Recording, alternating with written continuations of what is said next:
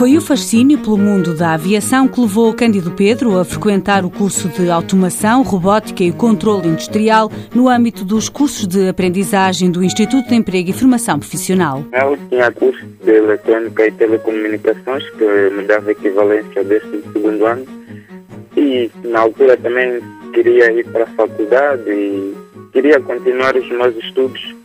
Não, não estava a conseguir arranjar trabalho e como queria ir para a faculdade, apareceu essa proposta de tirar uma especialização, fazer um outro curso de aprendizagem também. Frequentou o curso de aprendizagem há cerca de um ano. Tem algumas coisas que ligam-se à aviação e pronto, eu quis explorar esse bocadinho que tinha numa parte mais prática. E foi interessante, conseguiu depois receber essa parte prática? Sim, foi interessante porque consegui uh, estagiar na TAP e lá aprendi muitas coisas que não, não sabia, não, não tinha conhecimento de como a parte da aviação funcionava. O estágio na TAP durou cerca de três meses. Cândido Pedro, que tem 23 anos, acredita que fez a escolha certa e destaca a forte componente prática dos cursos de aprendizagem. É uma mais-valia sempre, porque a pessoa fica com uma profissão, né? aprende uma profissão.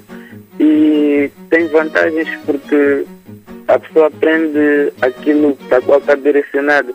É contato direto com os materiais, né?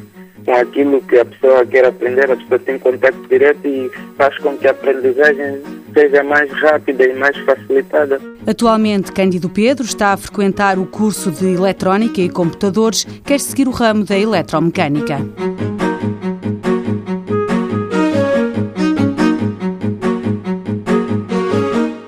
Mãos à Obra, financiado pelo Estado português e pelo Programa Operacional de Assistência Técnica do Fundo Social Europeu, sob o lema Gerir, Conhecer e Intervir.